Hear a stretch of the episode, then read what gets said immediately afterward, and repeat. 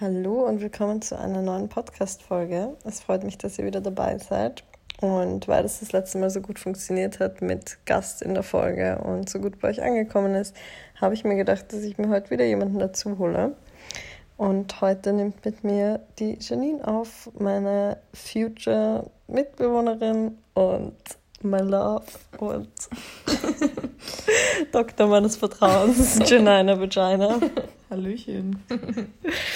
Und wir haben uns gedacht, wir möchten heute über Abnehmen sprechen, beziehungsweise über die, unsere Vergangenheit, die wir hatten mit Abnahme und mit Körperschemastörung, die dann daraus resultiert hat, mit allen Problemen, die wir hatten und wie wir so aus der Situation wieder rausgekommen sind und wie wir zu einem gesunden Sport, Ess- und Körperverhalten quasi gekommen sind.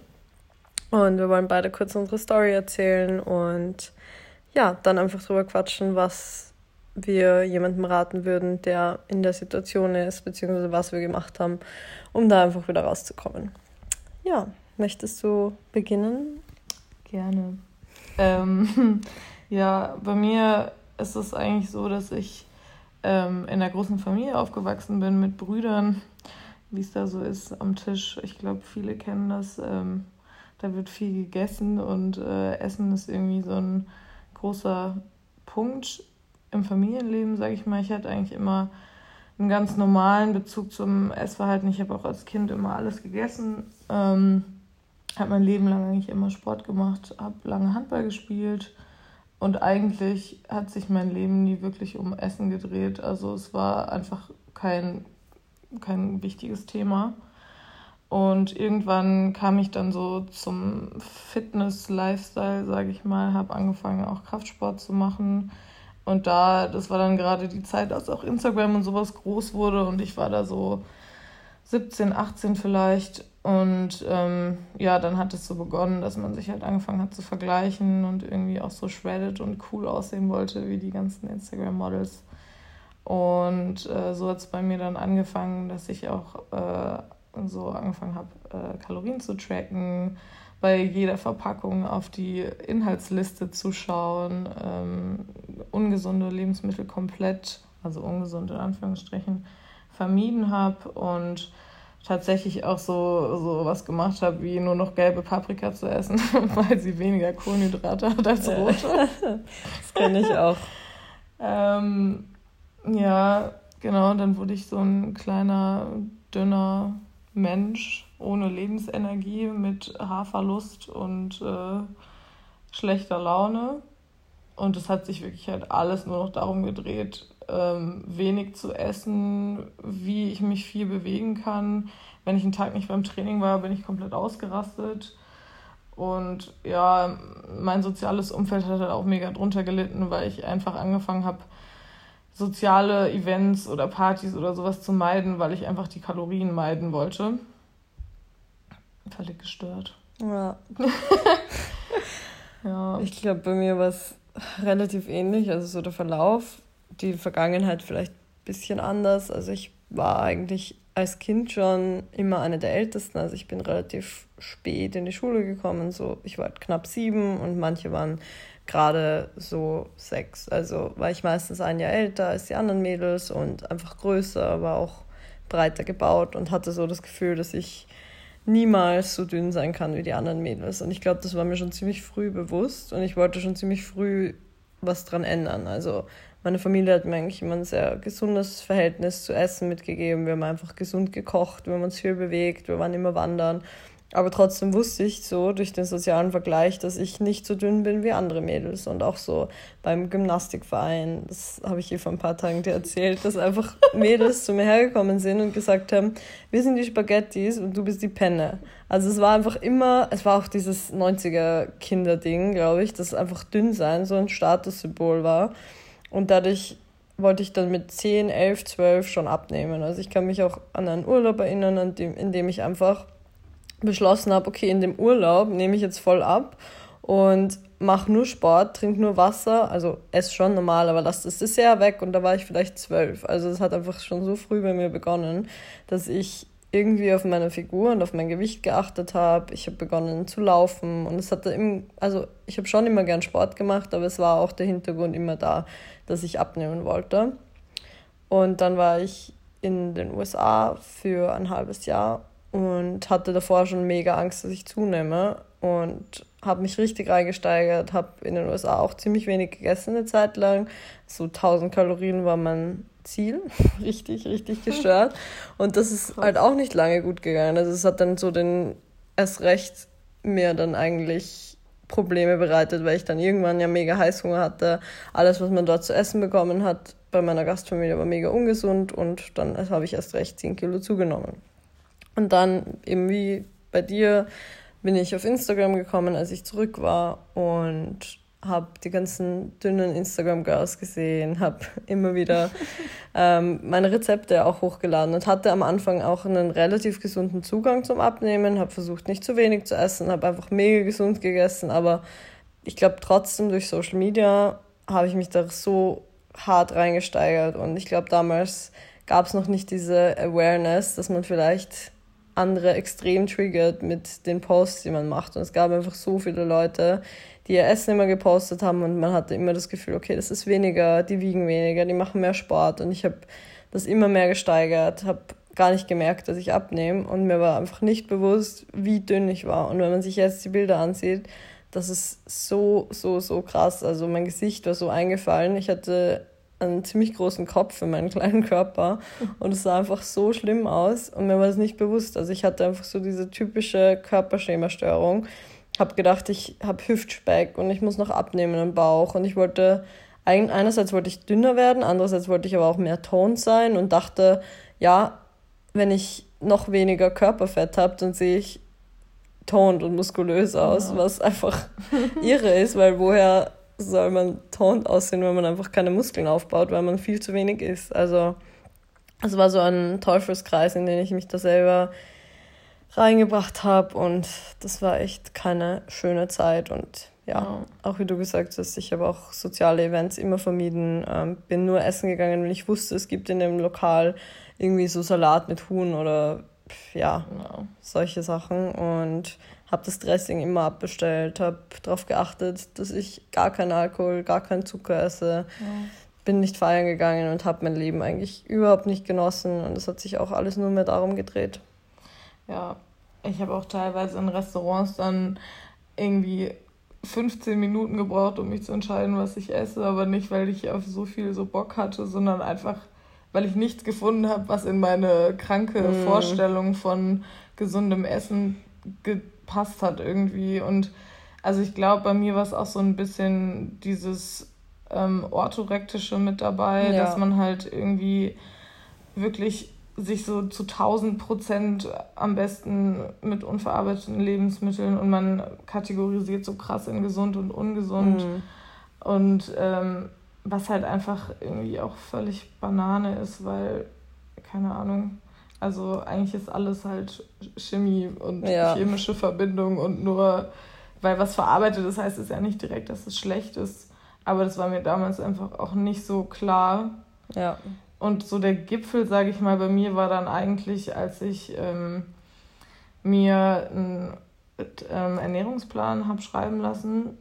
Und ich war da Anfang, also ich bin jetzt 25, ich war da glaube ich 20 oder so. Ähm, war so mitten im Studium, was halt auch jetzt kein unanstrengendes Studium war. Ähm, also ich studiere Medizin und ähm, hatte halt super viel Stress und dann habe ich mir eben diesen angeblich professionellen Ernährungsplan schreiben lassen und der hat halt angefangen mit einer täglichen Kalorienaufnahme von 1400 Kalorien und hat geendet bei knapp unter 1000 in der vierten Woche oder so. Und ich dachte halt, das wäre so der Standard und das wäre normal und das muss ich auch machen, um mein Zielgewicht zu erreichen. Ich glaube, mein Zielgewicht waren damals irgendwie 52 Kilo oder so. Ich bin 1,70 groß. Ähm, ich glaube, jetzt wiege ich ungefähr 12 Kilo mehr. ja, das war dann schon, keine Ahnung, wenn man sowas als Profi-Beispiel hat ähm, und denkt, das wäre die Norm, das ist einfach so gefährlich. Ja, das ist mega krass. Ich habe auch irgendwann begonnen, dass ich quasi dieses, ja, gar keine ungesunden, in Anführungszeichen, Lebensmittel zu essen, das habe ich irgendwann gelassen, aber habe dann eben so einmal die Woche oder alle zwei Wochen einen Cheat Day gemacht. Und es war bei mir einfach, oder ich habe zumindest dann beschlossen, ja, heute, heute darf ich mal. Und habe dann schon auch Zeug gegessen wie Pizza oder wie Süßigkeiten, aber das war einfach mit so viel Schuldgefühlen mhm. und so mhm. viel schlechten Gewissen verbunden. Und ich hatte dann so das Gefühl, okay, heute muss ich alles essen, worauf ich Bock habe. Ähm, heute muss ich mir das und das und das kaufen. Und auch wenn ich zwischendurch Lust hatte auf was Gesundes, dann dachte ich mir so, nö, heute muss ich quasi.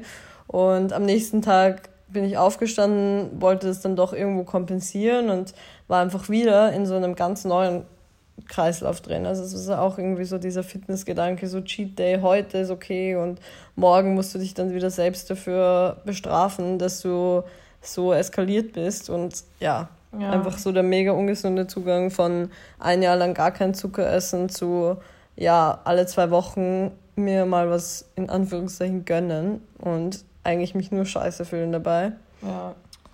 Ich hatte ähm, eine Zeit lang habe ich das dann auch gar nicht mehr im Griff gehabt, dass ich irgendwie dann voll unkontrolliert gegessen habe, weil ich natürlich mega Hunger hatte, wenn man 1000 Kalorien ja. am Tag isst und irgendwie zwei Stunden Sport macht äh, und dann noch den Rest der Zeit mit Uni-Aufgaben verbringt.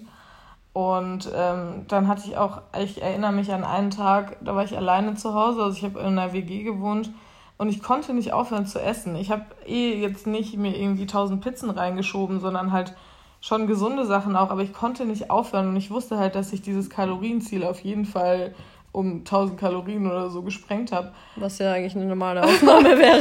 eigentlich schon, ja.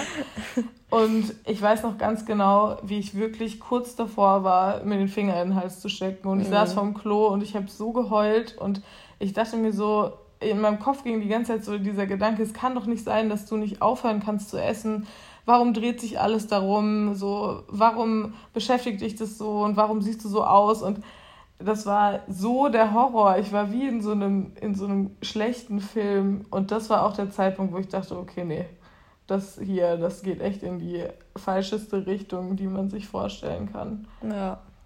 War das so dein Wake-up-Call oder was hat dich dann dazu veranlasst, das zu ändern? Oder wie, wie, ist, wie ist die Veränderung dann passiert? Ähm, ich glaube, ja, das war auf jeden Fall ein Punkt, der mich krass beeinflusst hat, wo ich gemerkt habe, okay, das ist so ungesund, weil ich meine, ich habe mich mit den Krankheiten ja schon allein durch mein Studium auseinandergesetzt und auch in meinem Umfeld gab es einfach immer viele Mädels, ähm, die magersüchtig waren oder bulimisch waren und ähm, so wollte ich einfach nicht enden.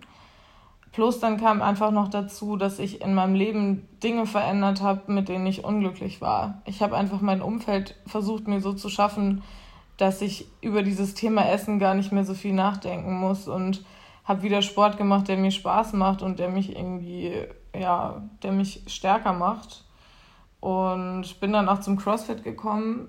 Und ganz ehrlich, wenn man beim CrossFit 1000 Kilokalorien am Tag isst, dann äh, das funktioniert nicht. Ja, ja so Voll. war das, glaube ich, bei mir. Ich glaube, das ist auch so ein gutes Umfeld, also eine CrossFit-Box, weil das, weil die Ästhetik und das Aussehen einfach nicht im Vordergrund steht. Also man, man gratuliert sich nicht gegenseitig dazu, dass man jetzt einen Sixpack bekommen hat oder dass man den größten Bizeps hat, sondern man feiert sich, weil man stärker geworden ist und weil man mega die geile Ausdauer hat, weil man mega durchgepowert hat und mental stark ist. Und das ist, finde ich, so das krasse Umfeld. Das hat bei mir auch, obwohl ich da schon, als ich mit CrossFit begonnen habe, schon so über den Berg war, mehr oder mhm. weniger, und nur mehr mich das eigentlich selten eingeholt hat, war es trotzdem nochmal so eine krasse Veränderung. Also ich habe nochmal gemerkt, um was es mir eigentlich geht und dass ich Sport mache, um stark zu sein und um fit zu sein. Und ich. Oh hatte, also dieser Vergleich ist auch einfach weggefallen. Also man hat nicht mehr dieses,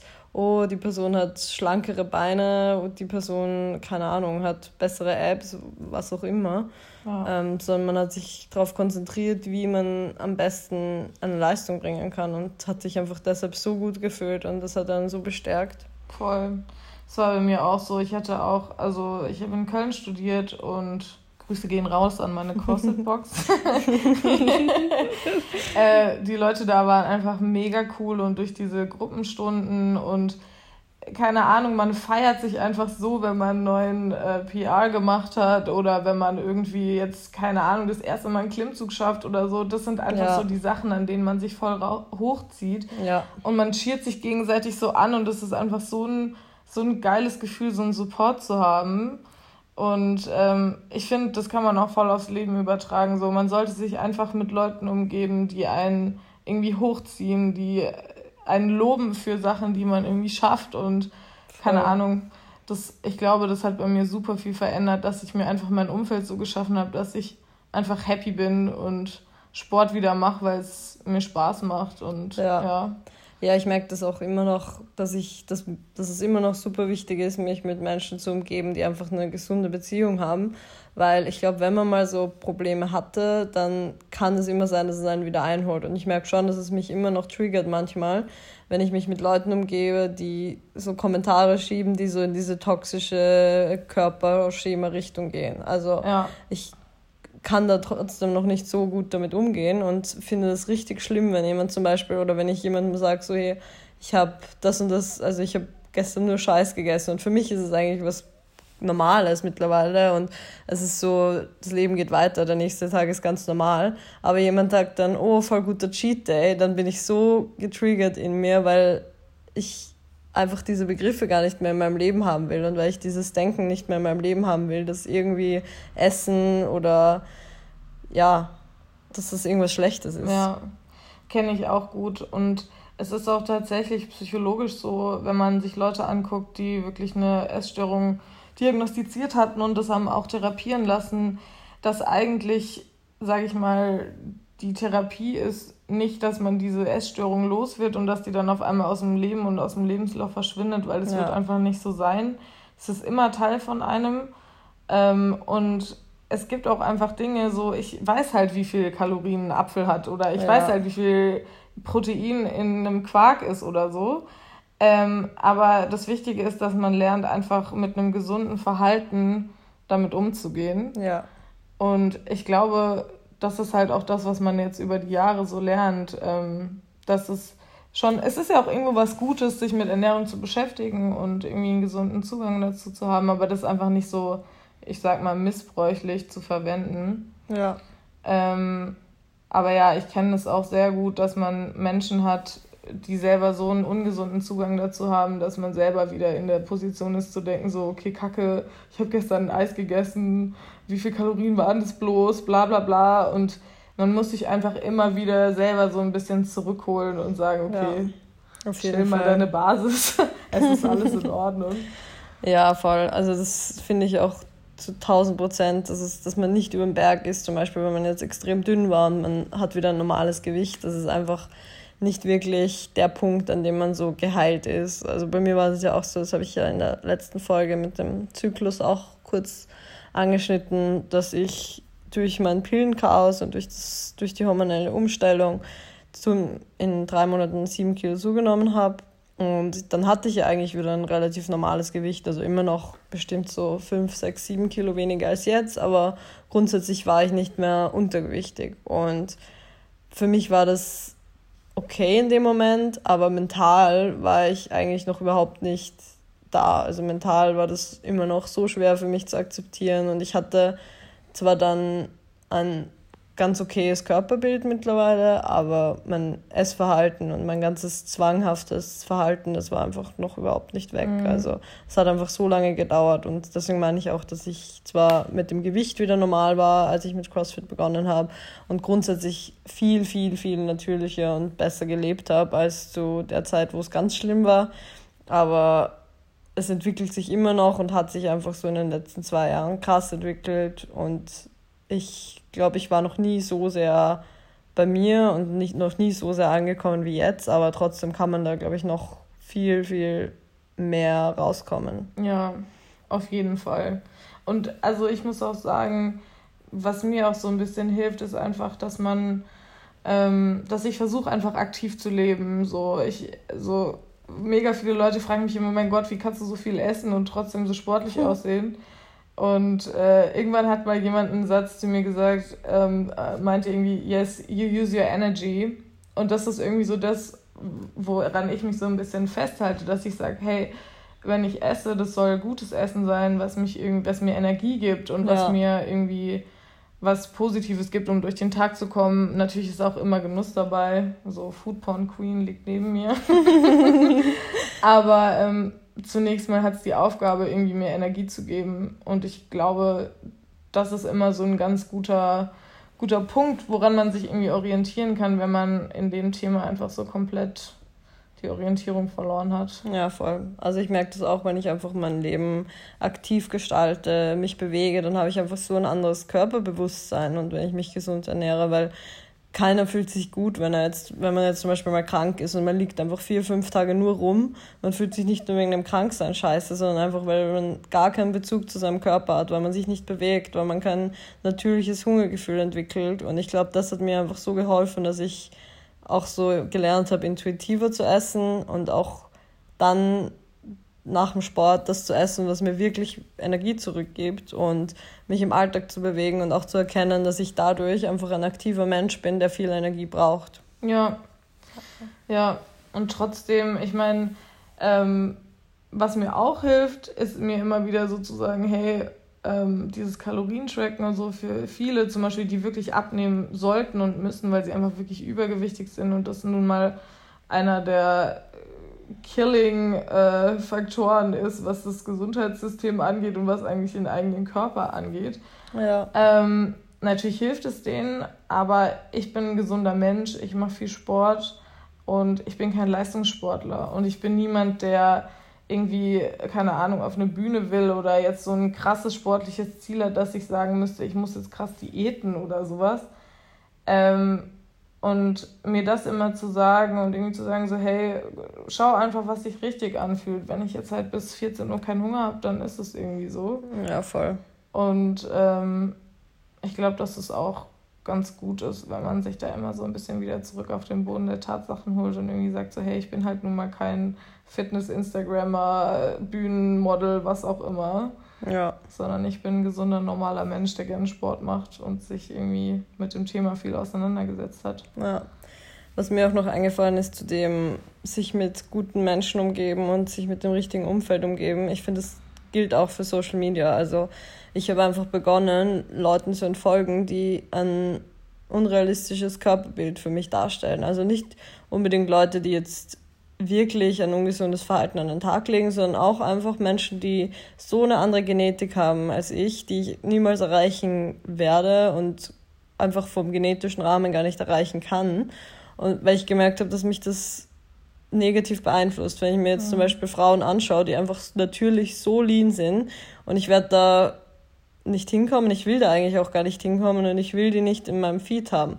Und jetzt mittlerweile folge ich einfach Leuten, die mir ein positives Gefühl in Bezug auf Sport geben, die auch richtig hart trainieren und dann essen, weil sie die Energie brauchen, weil sie sich refuelen und auch auf YouTube. Ich schaue mir einfach nicht mehr so Sport- und Fitness-Vlogs an von Leuten, die mir ein schlechtes Gefühl geben, sondern zum Beispiel von Team Richie, die Vlogs, wo sie mhm. richtig cool trainieren, wo ich das Gefühl habe, boah, ich will auch mal so eine geile Leistung bringen und ich will auch genau dieses Leben leben, dass man mit Freunden trainiert, dass man mit Freunden essen geht und dass man, auch wenn man auf, einer echt, auf einem echt guten sportlichen Level ist, sich nicht einschränkt, was die Ernährung angeht.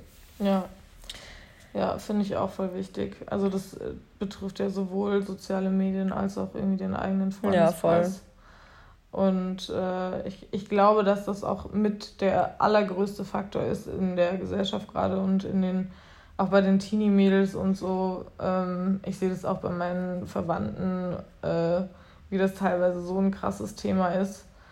Und äh, kann ich dir nur zu 1000 Prozent zustimmen. So, man muss sich mit dem umgeben, was einem ein positives Gefühl hat, gibt und wo man irgendwie selber ja was Gutes draus zieht. Ja, auf jeden Fall.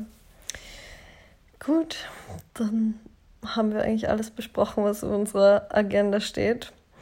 Wir hoffen, euch hat die Folge gefallen. Wir werden vielleicht noch eine gemeinsam aufnehmen, weil wir jetzt ähm, in zwei Tagen gemeinsam nach Mykonos fliegen. Uhu. Yay! also wir gönnen uns ein paar Tage Sonne und Strand, und ja, nachdem das Wetter in Wien gerade herbsttechnisch eskaliert, freuen wir uns sehr auf dieses kleine Getaway. Und ja, wenn ihr einen Vorschlag habt für eine weitere Folge, vielleicht auch Fragen habt an Dr. Janina Vagina, dann könnt ihr sie gerne stellen. Ähm, ihr könnt gerne eine Nachricht auf Instagram senden. Ihr könnt natürlich auch sehr gerne eine iTunes-Rezension hinterlassen, auch gerne nur eine Sternebewertung. Und abonniert den Podcast auf Spotify. Ihr findet alle Infos wie immer in den Show Notes. Und ich freue mich sehr aufs nächste Mal. Tschüsseldorf. Tschüss.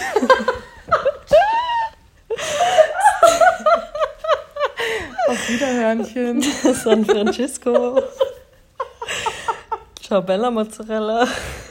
Frikadella. Okay, ciao Bella Frikadella. Don't tell the vegans. Tschüss.